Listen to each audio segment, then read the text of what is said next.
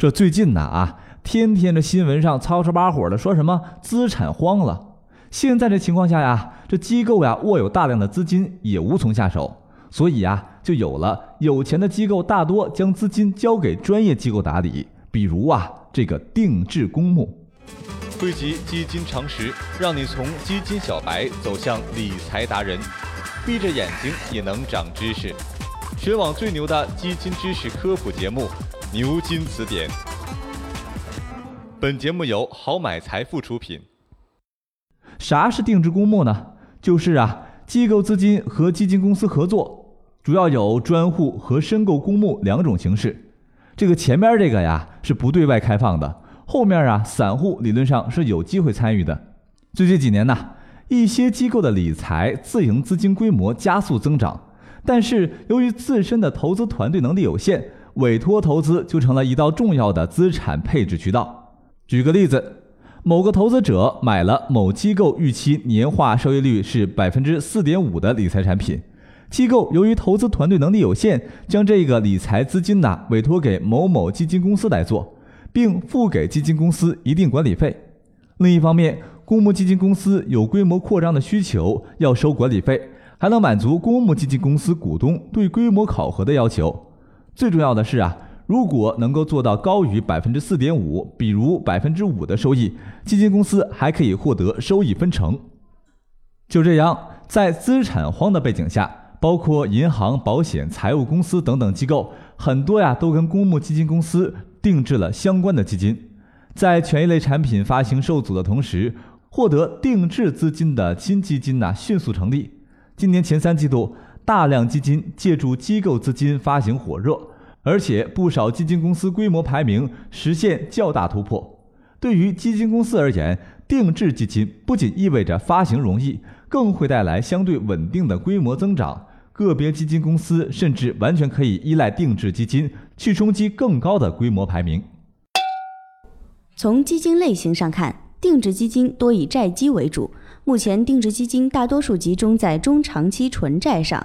据不完全统计，前三季度共发行七十只左右的相关基金，灵活配置型基金和混合二级债基分别达到五十三只和二十只。来自机构的定制基金之前投的是收益固定的非标产品，属于极度风险厌恶型和波动厌恶型。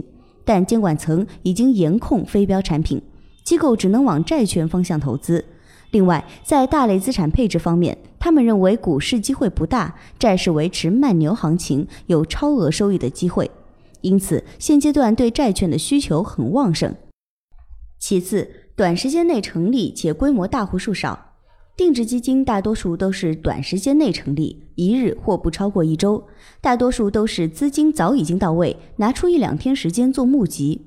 以今年发行规模最大的工银瑞信泰享三年债券基金为例，基金募集规模高达三百多个亿，但认购持有人仅二百三十五户，勉强高出最低两百人的成立标准。根据规定，公募基金要发行成立，必须要满足两亿发行规模和认购户数达到两百户的规定。而上述产品超过三百亿元资产的基金，仅两百多人认购，因此被业内人士指为是一支为机构量身设计的定制基金。此外，定制基金都是多胞胎。从基金托管上看，基金的同系列产品都由同一家机构托管，有的则是公司的关联客户交叉托管。比如华夏基金申报的十二只新字头系列的灵活配置基金，托管行均为建设银行、招商银行；七只顶字头系列的债基托管行均为工商银行、交通银行等等。最值得投资者关注的，莫过于是否可以参与投资定制基金了。对于非专户的委外基金，虽然宣传申购期较短，但由于未对普通投资者的申赎设定限制，投资者理论上还是可能搭上定制产品的便车。既然是机构定制，为了留住金主啊，基金公司一定会卖力实现预期收益，而且定制基金的管理费用不高，纯定制类基金一般管理费低于或者是等于普通基金，因此啊。不少普通投资者就跃跃欲试，想搭个顺风车。但是啊，这可不代表没有风险。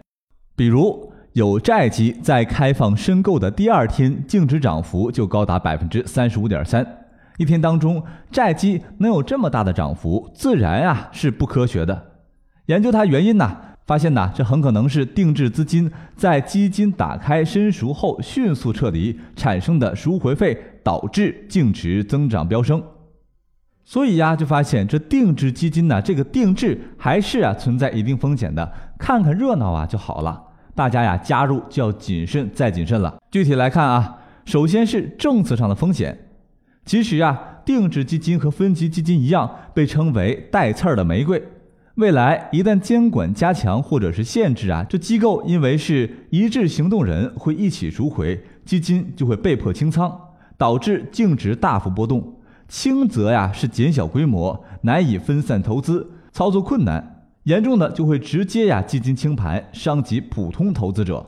再其次就是市场信息不对称导致的风险，定制公募基金产品可能百分之九十九点九九的资金呐都集中在单一持有人手上，如果这个持有人选择赎回基金，对于剩余的个人投资者造成巨大的收益波动。另外，机构话语权强。可能存在选择性披露问题，对机构客户和对外披露标准不一致，普通投资者很难做到与机构共同进退，无奈成为留守持有人。同时啊，每天还被计提管理费、托管费。所以这样来看，这机构定制基金对于普通投资者的隐藏风险丝毫啊不亚于其他的产品，投资者还要谨慎对待呀。好了。今天的牛津词典到这里就结束了，我们下期再见。记得给好买哥点个赞。看百科不如听词典，关注微信公众号“好买储蓄罐”，获得最新理财资讯。